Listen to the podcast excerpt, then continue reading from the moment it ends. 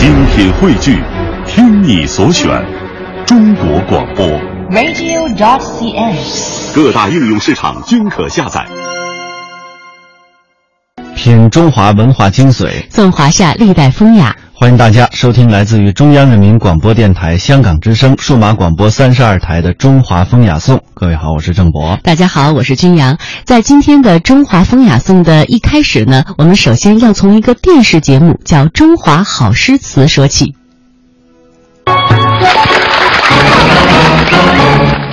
第一道题对于你们来说绝对是不难啊！它到底表现的是孟郊的哪两句诗呢？请抢答。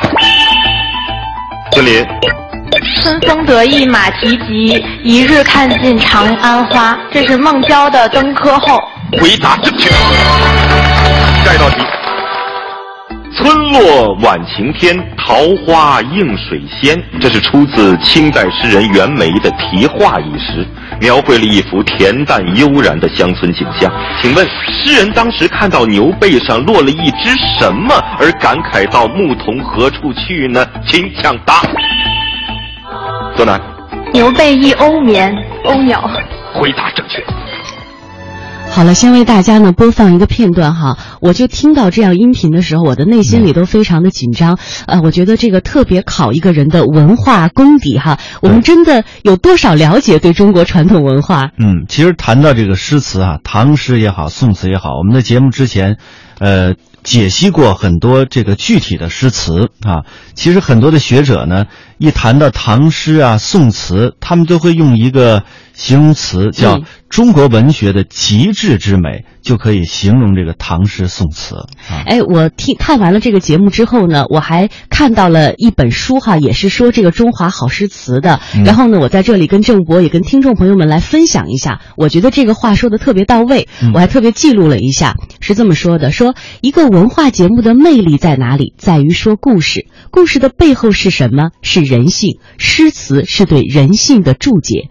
中国的传统诗词伴随着几千年的文明发展，记录了人们的悲欢离合，也记录了不同时代诗人们的终极理想和人文关怀。啊，说的非常到位啊！嗯，真的谈到唐诗宋词的时候，大家都会觉得它很美啊，嗯它可以代表中国文学的一种高度。你就拿我个人而言啊，嗯。最开始读这个苏轼的词的时候，嗯。我就感觉这是一种口头上的，或者叫它形式美，其实这是一种语言美啊、嗯。大江东去，浪淘尽，嗯。千古风流人物。豪啊迈呀、哎，但是同样是嗯。苏轼写的，你比如说在这个《水调歌头》当中，嗯。明月几时有？把酒问青天，这是嗯。在微醺之后的一种状态啊。嗯，当我们这个在自己如果喝点酒的时候，对月吟诵出这样的句子“明月几时有？把酒问青天”，你就会觉得从这种形式美啊，嗯一下就过渡到你这种心理上的一种精神上的追求啊，嗯就是古与今。一下子就对应起来了，这就是真正美的一种内在的东西的转化。哎，我很好奇，你是什么时候开始自己写诗了呢？因为我知道你写的这个诗还比较押韵的。哎，那真的是一种就是模仿了啊，嗯谈不上诗，就是四字句啊或者六字句那样的，嗯照着古人照葫芦画瓢而已。嗯，所以不同的年龄阶段呢，我们对中国诗词的理解会不断的加深。像你刚才所提到的，其实是一种极致之美哈，嗯值得我们用一生的时间去慢慢的品味中国诗词之美。接下来呢，我们要跟大家分享的这个内容呢，是在应该有二十年前了，在香港呢举办了一个诗歌的评选的活动。呃，为什么会提到二十年前这么一个活动呢？因为这个活动到今天呢都还有影响。我们接下来呢，通过一段音频，我们来听著名的学者刘心武为我们介绍到了这是怎样的一次诗词的活动呢？这个活动啊，今天咱们还值得把它拿来说一说。香港有一个传媒就搞了这样一个活动，这个活动的创意啊，在哪里呢？就说它不设前提，说咱不从这个文学史的角度，啊、更没有什么商业角度啊，嗯，这个其他的角度都没有，就是作为一个你普通的中国人，你的人生过程当中，你心灵当中积淀的唐诗，想起一首是一首啊，最多你想十首，然后票选。而且不分职业啊，不是说非得你这个受过什么呃高等教育，或者是呃怎么样啊？你是扫大街的也行啊，你是这个银行的职员也行，哎，你是个歌星啊，你重金属歌星也行。第一首呢是游子吟，也让有的专家呢觉得大惑不解。游子吟大家都能背诵是吧？知道唐代的这个这种五言诗啊，要么是绝句，嗯四句，五律是律诗是八句，这首诗居然就六句打坐，就是它是一个很不规范的一个作品，而且孟郊啊，在这个唐代诗歌的这个研究专家的眼中，不是一个伟大的诗人。可是老百姓不管那一套，你问我唐诗，我从心窝里告诉你，我印象最深的就是这一首。为什么？这首诗通向了全人类的不同地域、不同民族、不同宗教信仰、各色各样肤色的人的心灵的深处。游子吟，唐·孟郊。慈母手中线，游子身上衣。临行密密缝，意恐迟迟归。谁言寸草心，报得三春晖。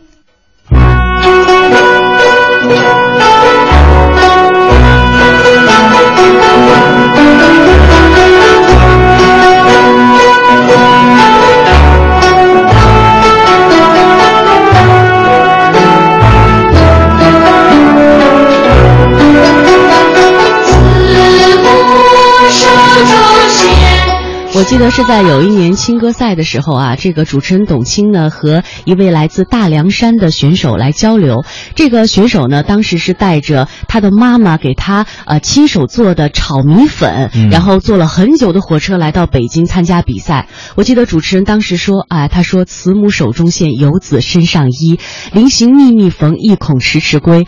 他让我想到了今天啊，有多少的老爸爸、老妈妈在电视机前跟孩子们一起紧张着、盼望着、焦虑着，希望这些孩子能回家呢，说出对父母的那一份感激。哎，我当时就觉得这个诗词啊，真的是打动人心哈，一下子就让我们大家的情感就有了一个共通点。是，就像是刚才那个学者刘心武讲的这样哈，嗯，他歌颂的是一种全人类的，已经没有这个种族的界限啊，嗯。国别的界限，就是吟诵了这样一种伟大的人性美，就是母爱，而且这。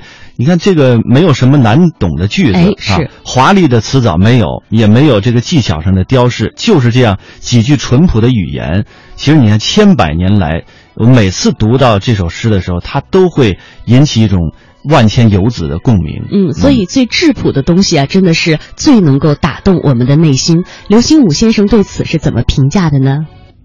这个诗呢，它是把这个呃母爱啊，通过一个具体的母亲的一个动作、一个行为，描绘出来，就是母亲为这个这个游子啊去缝补衣服。这个在我的这个少年和青年时代啊，我的母亲都还有这样的镜头。中国这个社会经济的这个发展啊，不会去呃说用给自己的子女缝补衣服啊来体现母爱了。这个诗我们读了以后，我们自己回忆自己这个现在的啊年轻的呃生命，回忆自己的父母，回自己的母亲对自己的爱那个行为，可能啊它不凝聚在这个缝补衣服上了，但是读这首诗，它仍然可以联想到另外的一些自己的母亲对自己爱的体现和表现。我记得最近的一期杂志呢，采访了越剧的名家毛维涛哈，他讲了这么的一个经历哈，让我很受感动。就说有一次呢，他们是在德国演越剧的《梁山伯和祝英台》，然后在演出的过程当中，有一个德国的女观众，然后就中途离席了，大家都以为哎，她肯定是看不懂，然后就走了。然后这个记者呀是跟着这位女观众出去了，发现呢她在这个休息室当中哭，就问她说：“哎，你看懂了吗？这是一个很中国的一个故事，还用中国的方式来演绎。”他说：“我当然能看懂了，因为呃，世界上所有的人失去心中所爱的那份疼痛是一样的。哎，所以说这样的一种呃普通的情感是吧，嗯一直在波动着，不不论是这个听众的心还是观众的心，都在心弦。只要是一触动到这种情感，因为我们都有离家的这种场景，人的一生都会出现，所以说一下子就会有共鸣。嗯，所以像那个电视剧《大长今》里怎么说的？人在皮肤之下都是很相似的。嗯，呃，所以呢，就游子吟这样的一首呃诗词呢，外国的朋友们他们触发了一些他们怎样的情感呢？我们来听一位俄罗斯朋友来谈到的母爱。看完这首诗以后，我也想起来了一首诗，俄罗斯的。我们俄罗斯的作家名字叫做叶塞尼，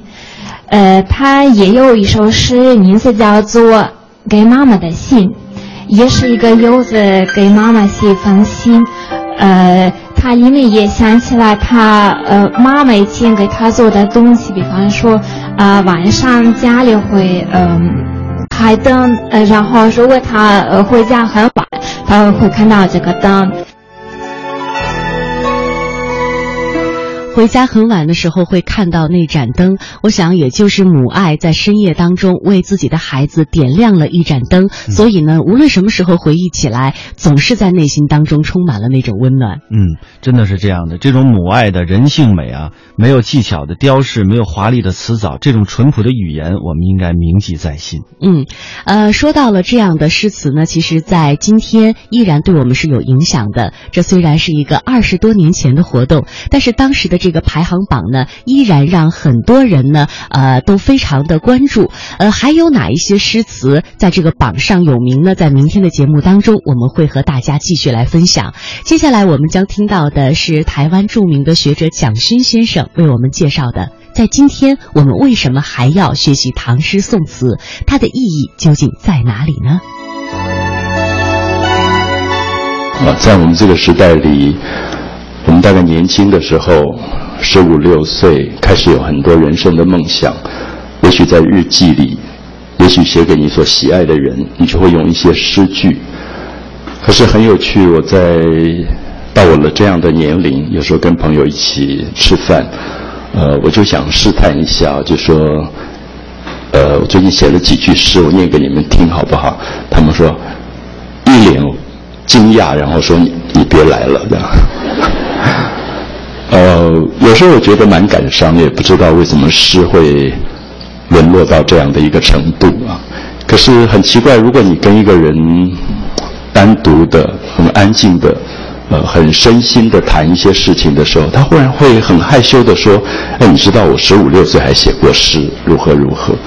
我想诗大概是我们青春里忘不掉的一些梦想。在我们的人生里面，一定有一些岁月是属于诗句的。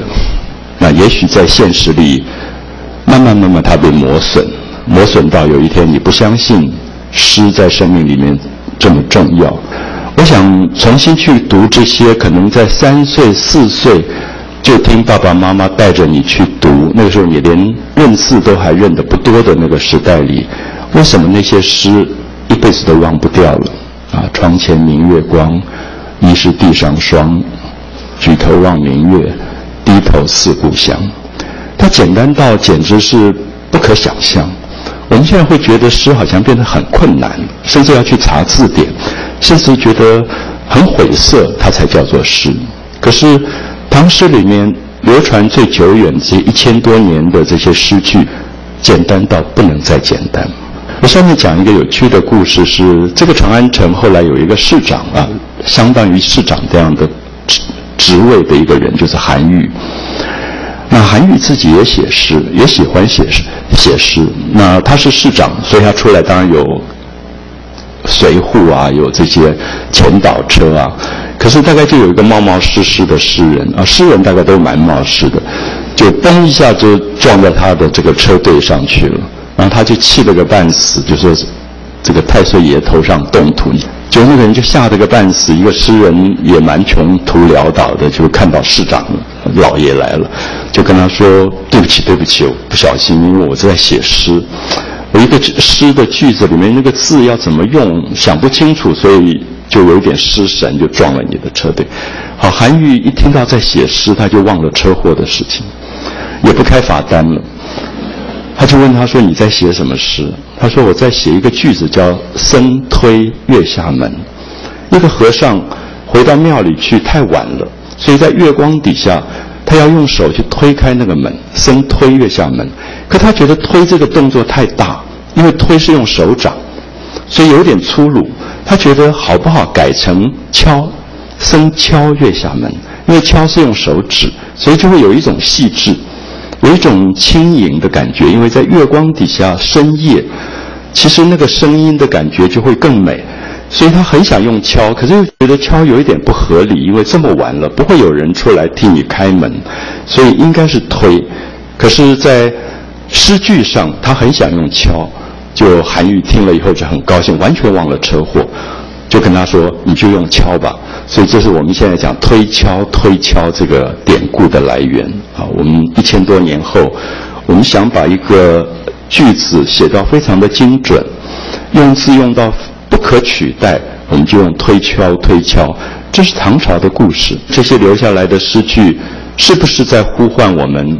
人世间现实当中有这么多的仇恨、对立、咒骂，以及琐琐碎碎的痛苦的事。可是，如果经过沉淀，它有没有可能变成只有二十个字的一个小小的句？长记溪亭日暮，沉醉不知归路。行军晚回舟，不如藕花深处。长记溪亭日暮，其实这样的诗词呢，在我们的节目当中，经常都会为大家播放。这首《如梦令》也不是第一次为大家播了。但是无论什么时候你在听这种演唱版的，你依然能感受得到属于中国诗词的那种魅力、那种韵味。嗯，而且我在家练字的时候啊，经常你要放这歌是吗？呃，不，就会。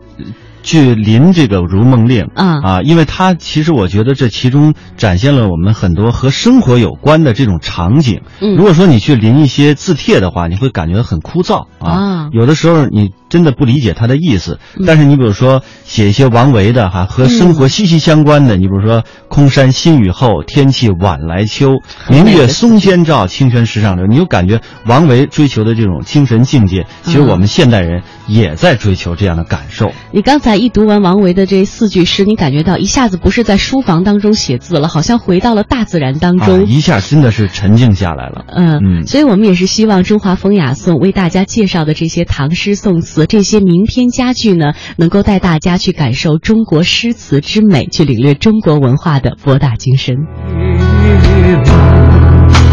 沉醉不知归路，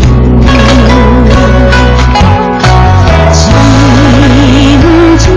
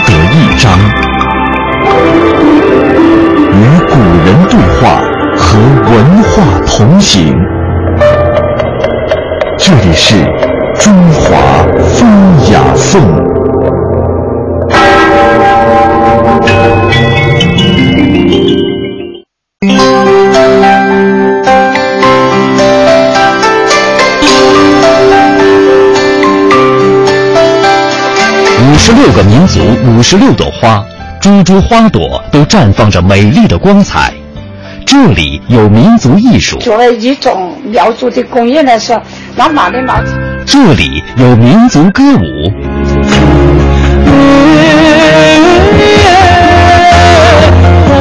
这里有民族传奇，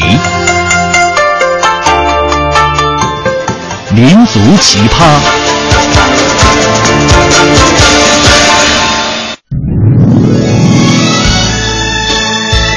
蒙古族是中国北方主要的民族之一，也是蒙古国的主体民族。除蒙古国外，蒙古族人口主要分布在中国的内蒙古自治区、辽宁、吉林、黑龙江、新疆、河北、青海、河南、甘肃等省市，以及俄罗斯。全世界的蒙古族人口约为一千万人，其中一半以上居住在中国境内。蒙古最初只是蒙古诸部落当中的一个部落名称，正史始建于《旧唐书·北狄传》。十三世纪初，以成吉思汗为首的蒙古部落统一了蒙古地区诸部，逐渐形成了一个新的民族共同体。蒙古也就是由原来的部落名称变为了民族名称。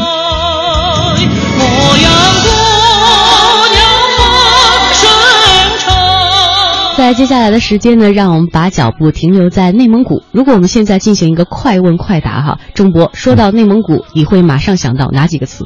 辽阔，嗯，驰骋，嗯。啊，呃，骑马啊，呃马头琴，热情，嗯，一定是那那儿的所有的人都是热情的，嗯。一定要让你大喝大吃，一定要酣畅淋漓啊！这是嗯带给我就是人情的这种热情。但是嗯最让我印象最为深刻的就是我第一次在那儿骑了马，真正的骑了一次马。所以你会感受到那种辽阔哈。嗯呃，我如果让我来说这个几个关键词的话，我会想到蒙古包、蒙古袍，呃，还有马头琴。嗯哎，你看大家这个点虽然不一样，但是我们用这几个词，基本为大家能够还原到呃内蒙古大草原究竟是怎样的一番景象。哎，没错，我前两天去台湾旅游哈，嗯，呃，坐计程车那个司机师傅让我特别惊讶的是，啊。他竟然也去过内蒙古旅游，啊然后他也骑过马，嗯。喝过马奶酒，然后也嗯。给他留下了非常深刻的印象。他一直他一听听我是从大陆来的，嗯。然后就跟我聊起内蒙古，对于内蒙古给他留下的特别好的印象，他觉得那儿的人特别热情。呃，他在那儿能够习惯吗？那种生活方式，那种习俗。啊，他就是就是大吃大喝哈，牛羊肉、过瘾呐啊，然后骑马，没有见过马，然后也嗯真正骑了一次马，这让他特别愉快。我相信你们有很多的共同语言哈，因为都去过这个内蒙古大草原。接下来我们将听到的两位嘉宾呢，一位是蒙古族的朋友朱志忠，另外一位呢是大家喜欢的媒体人白岩松。呃，他们呢通过不同的角度来谈到了自己作为内蒙人对草原的那种思念之情。我们来听听看他们是怎么说的。什么时候是您作为一个内蒙人最思乡的时候？我觉得我们从草原上走到世界各地的蒙古人，永远的一个主题就是思念家乡。天下的蒙古人都一样，所以每一个夜晚，我们都不管在这个灯红酒绿的这个大街上，还是在这个人烟这个稀少的这个荒原里，我们都还是非常想念自己的家庭，这是共性。因为蒙古人他是从远古走到今天，他最重要的一个特点就是他游牧的方式就是迁徙。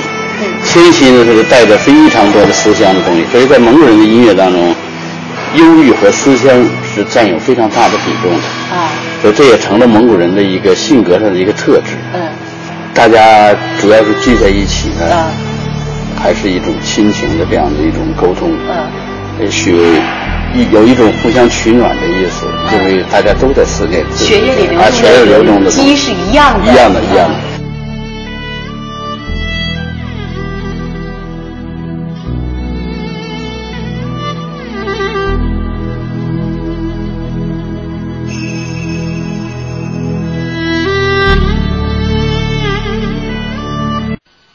次回到内蒙大草原的时候，我的任务就是喝酒，跟同学喝，把自己喝倒了之后，让所有的同学说他没变，我眼泪哗就下来。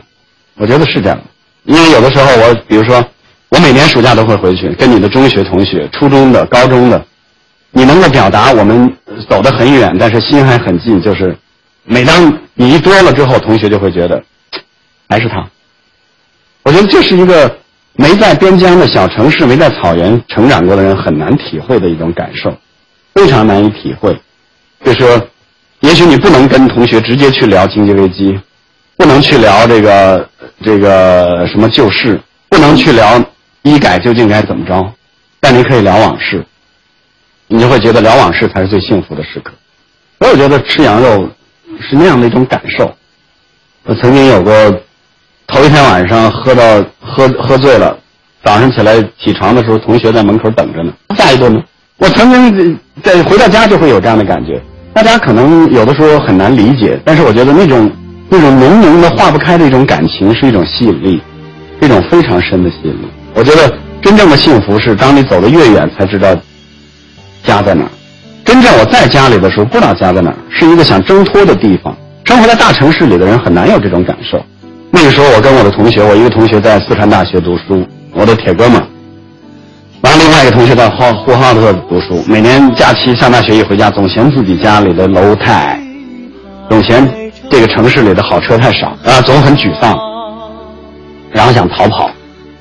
然后很多年之后，突然有一天，我也因为二三十岁的时候，你处在为自己挣扎、打拼这样的一种感受，家的概念很淡。有一天，我记我那年应该是三十岁了吧，将近三十。我们一般内蒙人突然聚会，是因为我采访斯琴高娃，因为采访他工作的原因，结果那天呢要拍一个场景。去我们另外的一个内蒙的编辑家里头，腾格尔也在，内蒙特别有名的一个舞蹈家奥登格勒也在，还有我们的一个内蒙的主持人斯汀那个斯汀塔纳也在，很多内蒙人是为了拍这个片子工作。突然工作工作的时候，腾格尔开始弹蒙古人的钢琴，奥登格勒就开始跳，很自这这个在内蒙人聚会的环境中是很随时发生的。我突然间嚎啕痛哭。我突然觉得被我冰封了很多年，就是你为个人打拼，为个人就是完全已经忘了，就是去家乡的那种感受。在那一瞬间，因为腾格尔弹的是钢琴，是蒙古人，然后奥登格勒在跳，然后其他人在哼唱，我突然嚎啕痛哭。然后斯琴塔纳这帮人来劝我，劝到后来是他们嚎啕痛哭，我开始劝他们。从那一时刻，我又重新回家了，真的就是这么明确。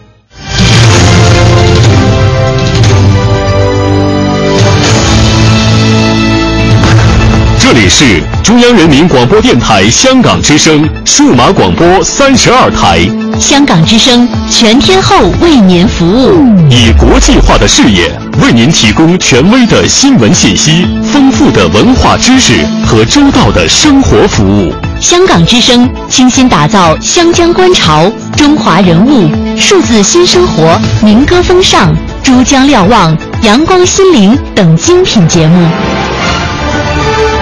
评说新闻中的道理，论述事实中的缘由。香港之声新闻节目，纵览全球资讯，平息焦点话题。他们如璀璨明珠，点亮历史长河。他们如文明文化节目。共享文化盛宴，欣赏壮美诗篇。歌声随聚散的浮云，从辽阔天空而来。音乐节目，唱响五彩华章，拨动你我心弦。从旷野大地而来。纵观生活大千世界，世界。生活服务节目，发现生活智慧，展示多彩人生，寻找独家观点。普通话、广州话双语播出，敬请关注中央人民广播电台香港之声数码广播三十二台。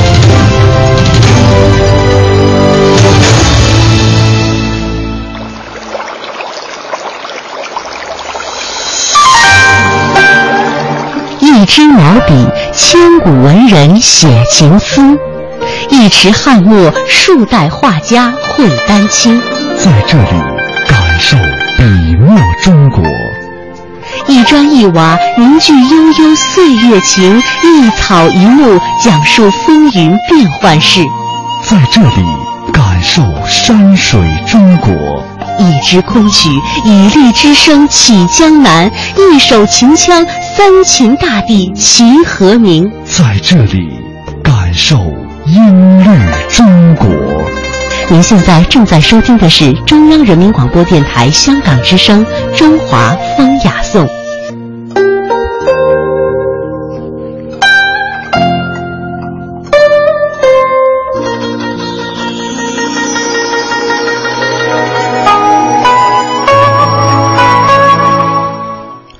在半点评选之后，欢迎各位继续回到《中华风雅颂》。大家好，我是郑博。大家好，我是君阳。在今天后半时段节目一开始呢，我要采访一下郑博哈，嗯因为郑博昨天穿了一件非常昂贵的中式服装的高级成衣定制。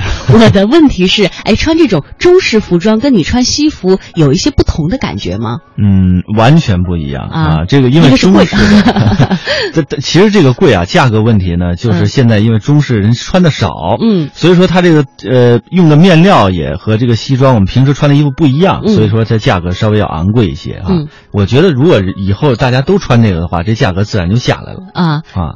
但是我觉得这其中的美在美在哪儿呢？你比如说盘扣的设计。啊，还有这个衣服上，如果是要绣一些东西，绣什么？嗯，呃，是方圆结合，这都是中国传统文化元素当中最精华的东西，啊一定会体现在你衣服的每个细节之上。嗯袖口、领口，它究竟怎么设计都有讲究的。哎，你发现没？就像我们前半时段跟大家说的这个诗词一样，就是人的年纪越往上走，对中国传统文化的认知度就越来越高。嗯呃，一方面你看诗词吧，年轻的时候你读是一种感受，到了中年老年，可能没有人去强迫你的时候，你突然愿意走进它去了解它。嗯我觉得像中式的家具、中式的服装，好像都是相通的。对，包括现在人们做了中式的衣服之后呢，嗯还会把它穿着之后呢，呃，这个办自己中式的婚礼，也有很多人，嗯啊，都是就是其中一个。对对对，我也是践行者之一，嗯是吧？呃，其实这个参加过我中式婚礼的那些个亲朋好友，都完了之后，他都会说一句：嗯没有想到嗯啊，说这个中式婚礼还可以如此的唯美。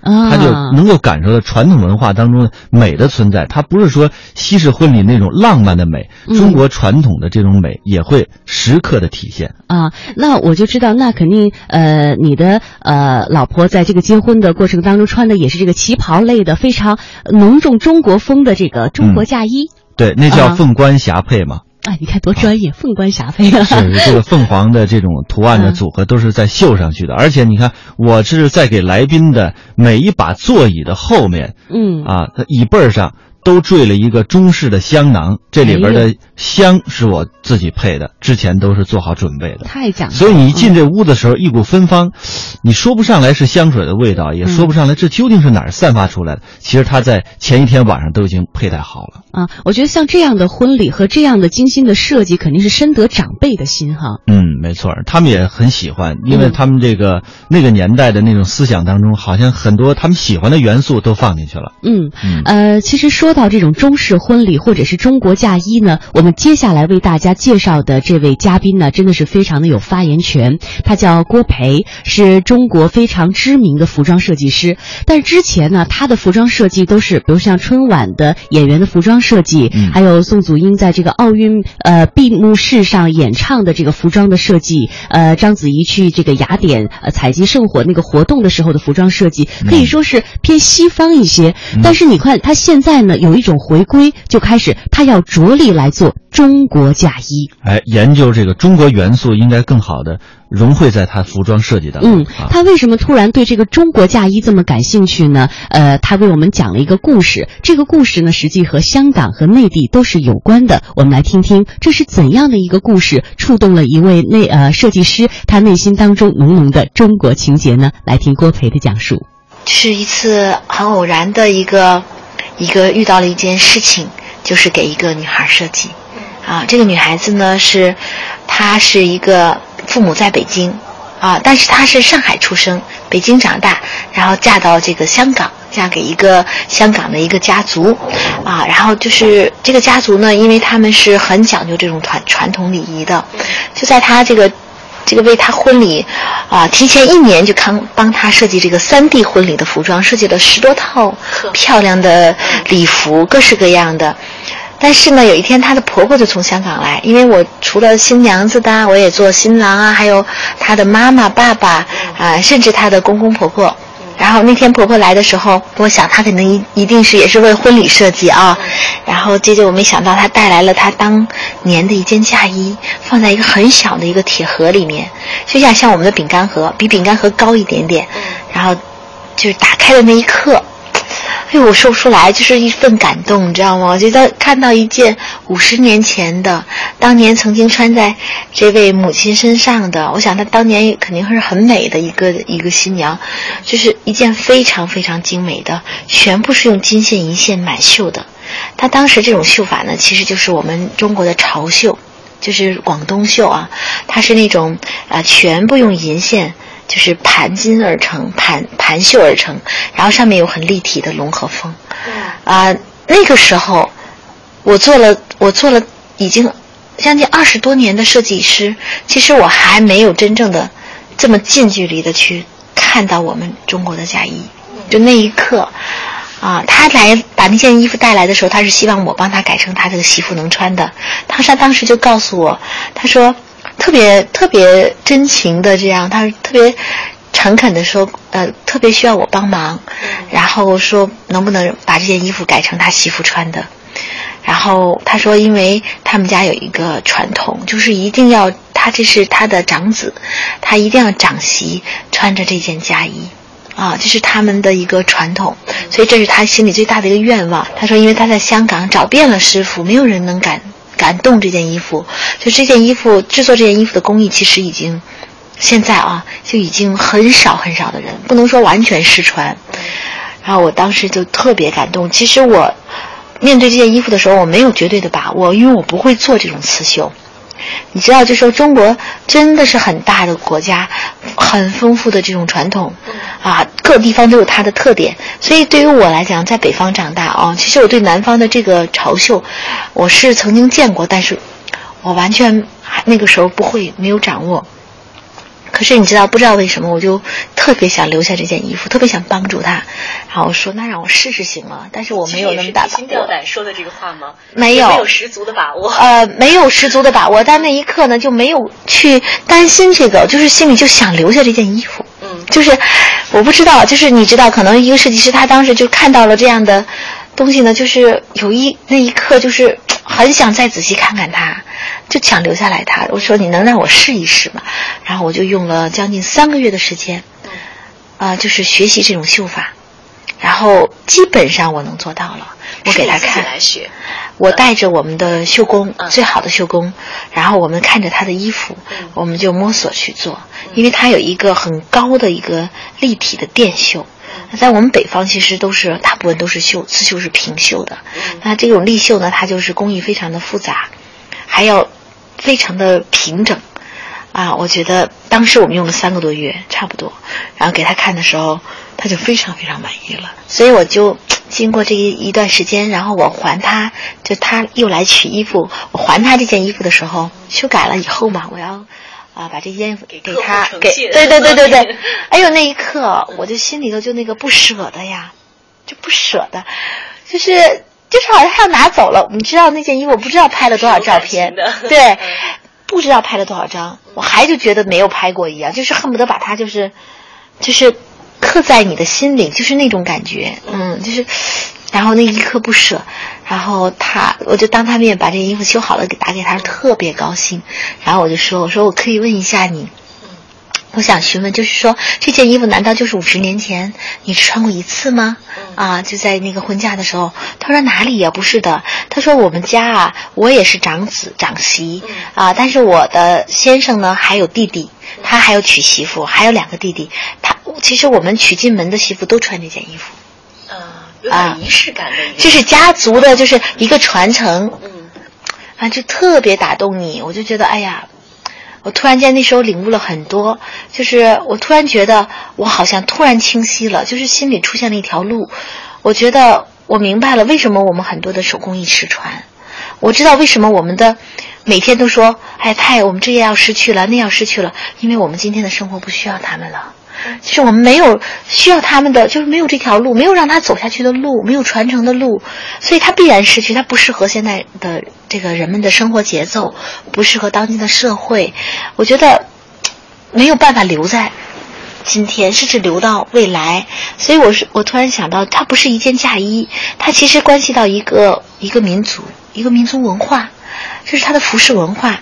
如果我能够倡导所有的中国人。在这个婚礼的这个时刻，你想起你是代表这个民族，你是个中国新娘，你要穿一件中国嫁衣，其实不仅仅是你自己的那份不一样的美呈现，其实你还有一个传承民族的责任和义务，这是你的国家，这是你的民族。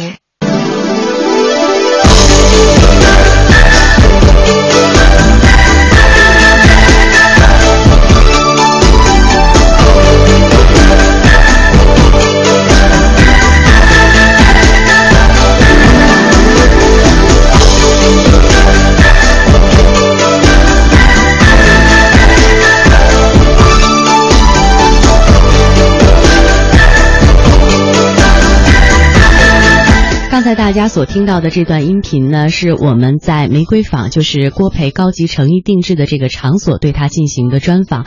哎，我去的时候，我觉得真的非常过瘾哈。一方面是他说的好，另外一方面我在那儿看到了好多好美、好精细、好讲究的中国嫁衣。真的是哈，那个应该是有很多名人穿过的衣服都在那儿有展览的。没错，但是其中最醒目的还是中国嫁衣，因为它首先是它的做工特别的精细，还有就是它这个颜色。还有有款式就是那么的出挑。嗯，而且这个如果是手工刺绣上去的话，嗯，它这个成本会时间很长，而且真的成本是很高的。对，所以郭培就说嘛，他说我做的嫁衣啊，希望能够传三代。他还做了一个这个嫁衣的静态展示哈，然后有很多的朋友都来看。给他印象最深的是一个小女孩，然后就跟他爸爸说：“爸爸，我长大了也要穿中国嫁衣。”你看这个文化就这样就传承了。哎，没错。所以说很多现在的年轻的女孩子哈，嗯，呃，追求的这种西式的婚礼，其实固然也很浪漫。嗯，但是如果说能够真正体会到中国传统的这种中式嫁衣这种美的话，我估计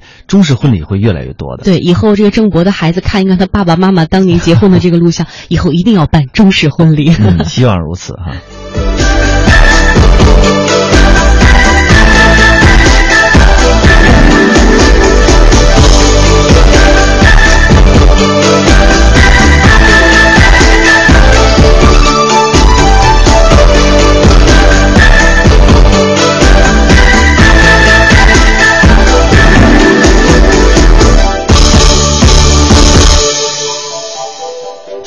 花和秋月，它最美丽；少年的情怀是最真心。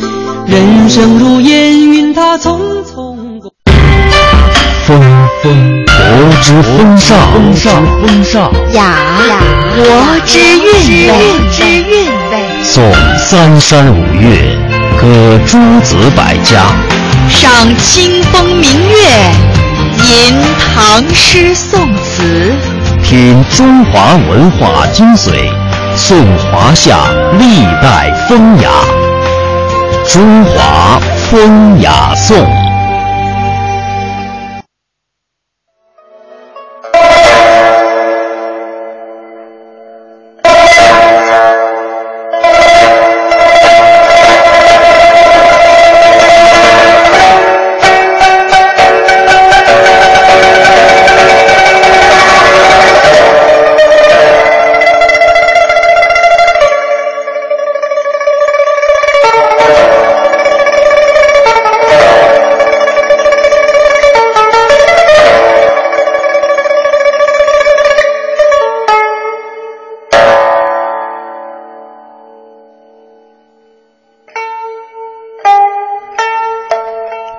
这首乐曲的名字，想必很多人很熟悉，而且一开头啊就能听出来这是《十面埋伏》。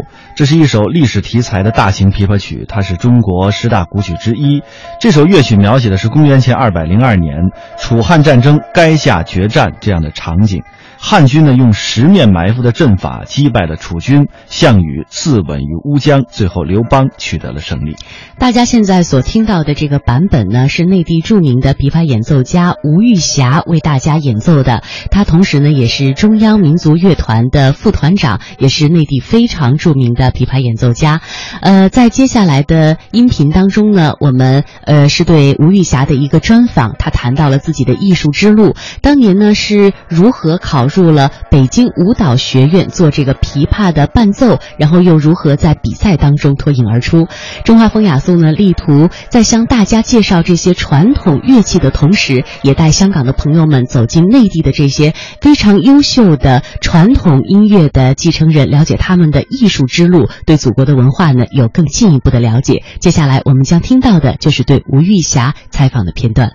那会儿就是当时到了这里以后，最大的一个觉得有有跟自己的这个这个感觉上面有很大的误差的。完了呢，又到了一个学校里面吧，就是等于是一种有点半封闭式的这样的一个，又不能出去，平时都不能出去的嘛。所以呢，所以呢，就是完全的大环境就变了。因为原来是一个很自由自在，没有任何的压力的一个，到了这以后就开始有压力了，因为你所有的同学们很多都是世家。啊啊，搞音乐的很很多都是世家，这是一个，还有一个呢，都是西洋乐多，嗯。民乐只有三个，另外一个呢，舞蹈学生多，都是特别漂亮的、身材巨棒的那些那些那些小姑娘、小伙子，都特别那个。完了，到了这以后才知道，我们是一个附属品，就是等于这个学校为了成立一个乐团，把我们这些人招来变成学员，就是定点培育。就是培养的，完了就是就被这学校服务的，就有点这个意思。幕后英雄，所以这样的。但是那会儿都不懂了，那会儿都不懂了，所以呢，就是说还是有一些压力。这个压力呢，就是变为一种动力，真是这样。那一天练十几个小时啊，那每天都这样。那么努力，究竟需要得到什么样的认可呢？那个目标在哪里呢？就想要上台到舞台中央，能够展现自己演。那时候都是在乐池里。对呀、你练得再好，你也是在乐池里。对，但是就想要要要要上台啊，有这这就是目标。心愿在是吧？有有，就是当时的目标就是上台演出。嗯。哎，就是这样，就是因为你那个只是坐在乐池里，或者台边儿，就跟那个舞台没关系。舞台的中央是舞蹈演员，而不是器乐演员。嗯。所以从这个角度来说吧，就是特别特别刻苦。特别努力，一个呢就是来自于自整个这个班的压力，这个班呢就是说是你自己特别刻苦，还是周围的人都是这种教育？周围的人都很刻苦，完了呢我呢是更加刻苦，我就是在学校里面还比较出名的刻苦。怎么个刻苦法那是？因为学校里面没有琴房，没有固定的琴房，只有练功房。因为是舞蹈学校，它只有跳舞的演员的练功房，而没有器乐演员的演演奏的琴房，所以呢只能在楼道里面、餐厅里面。澡堂里面、厕所里面、过道里面练。宿舍也是这些地方。宿舍宿舍里面十二个人一个宿舍，你只能一个人，因为那个人就是竖琴，别的人他都出不，都他乐器拿不出去啊。啊。所以只有他可以在这个里头练，所有的人都要出去，到外面去找找那个文化课的教室，找找找这个公共的场地练。所以我是什么地方都练过。嗯。呃，洗澡堂啊、厕所啊、楼道啊，什么都练过。所以也是受了很多异样的眼光，是吗？对对对，但是呢，嗯，就是这种东西啊，就是你你习惯了以后啊，大家倒是因为毕竟它是学校，学校积极向上的东西会多一点，鼓励优秀的东西会多一点，所以老师们总会觉得这个学生很努力。他有的时候文化课老师会在他的课堂里面，就是你看音乐班的同学多么用功啊，我们舞蹈学生要向那音乐班的同学学习，他就倡导一种向上，一种一种进取。参加上海之声全国琵琶比赛，这是给我带来一个特别大的一个一一个一个一个转换，完全不一样了。那么在参加比赛之前，甚至也可以说，在这个我们选拔赛北京地区的选拔赛之前，我没上台独奏过。最多的就是两个人的琵琶齐奏，就跟我的同同班同学两个人一起琵琶齐奏，在学校里面的呃一些庆典活动当中，我们出一个器乐节目，我们俩出过琵琶齐奏。除此之外，我进了北京，没有单独的去独奏过。完了呢，就是因为都属于当时都属于文化部直属院团嘛，所以呢，我也可以去参加全国比赛。那么自己报名去选拔，我去参与了这个选拔。选拔赛以后，后来又通过去参加全国比赛，最终获了一个二等奖。所以这个对于我来说一个特别大的激励。特别大的激励，有点天道酬勤那个意思。所以呢，就是这个给了我一个特别大的逆转，就完全不一样了。那么这样的这样的话呢，等于实际上我到我后来，我现在有的时候，因为虽然做演员嘛，也也会做一些教教学，所以我特别知道激励对一个人有多么的重要。所以他实际上我自己的在这个成长过程当中的每一个台阶怎么去去去走的，我自己。特别清晰这个思路，所以我也是觉得，就是每个阶段做好每个阶段的事情是多么重要，而且珍惜你每一个台阶，其实也是对对你的一个未来，或者说你一个长期的规划，实际上是一直的在行进当中，就是有一种积极的推进的可能。所以这个是一个我自己感觉到特别明显的一种感觉。另外一个呢，对学生也好，对年轻人也好，包括我现在做了管理。在这个这个这个，我自己知道跟人交流的时候，就是激励有多么的，就是有的时候可以超过其他的方面。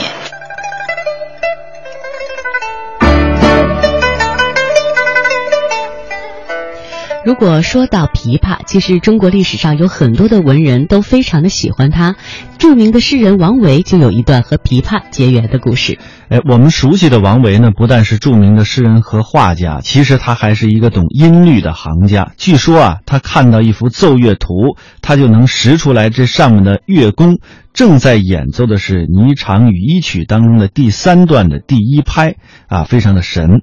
他还会因为弹琵琶，最后中了状元。因为那个时候的王维经常和贵族进行交往，唐玄宗的弟弟齐王李范就对他特别的器重。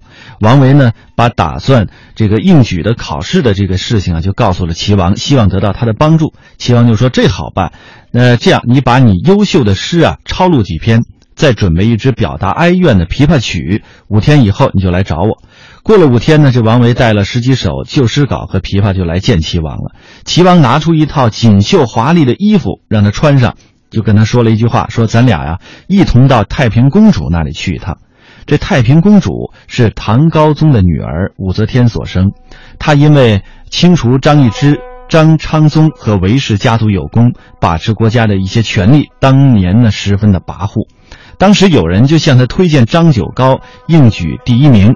这齐王和王维到了太平公主那里之后呢，齐王对公主说了一句话，说：“因为您由皇宫里出来，所以啊，我特意带来了美酒和音乐，把它献给您。”说完之后，就命令手下要摆宴招待客人了。宴饮之间呢，演唱的伶人一起进了进了屋子，这王维正好也在里面。只见王维啊，少年英俊，风姿文雅。公主见了之后，就问齐王：“齐王说，这个人是谁呢？”齐王说。他姓王，名维，擅长音乐。公主就说了：“说，请他来奏一支新曲，让我听听吧。”王维这时抱起了琵琶，独奏了一曲，曲声哀怨，满座无不感受到了感动。啊，这个公主呢，不知道这首曲子叫什么，于是就便问王维说：“这曲子叫什么呢？”王维答曰：“这曲名叫《玉轮袍》。”公主听了大为惊奇啊，认为王维是个人才。齐王接着对公主说：“此人不但熟悉音律，又擅长诗画。”公主一听，便对王维说：“那你都做过什么诗啊？”王维这时把怀中的诗卷拿出来了，献给了公主。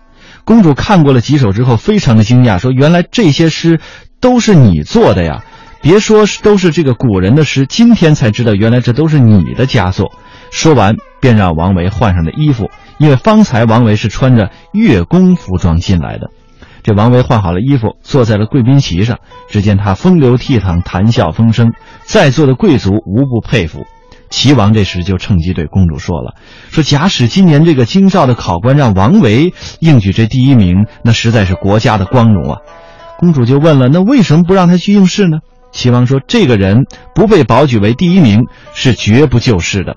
但是听说你已经准备推荐张九高为第一名了。”啊，这公主就笑着，对王维说：“你要求被推荐为第一名，我一定成全你。”王维起身，连忙致谢。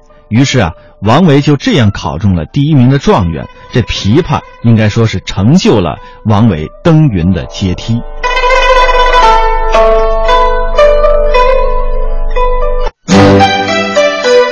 每天一小时，请随我们走进大观园，感受红楼儿女的情怀。每天一小时，随我们坐进白鹿书院，听诸子的治家格言。每天一小时，可邀李白品美酒，白居易赏梅花。今天这一小时，你来了吗？这里是中央人民广播电台香港之声《中华风雅颂》。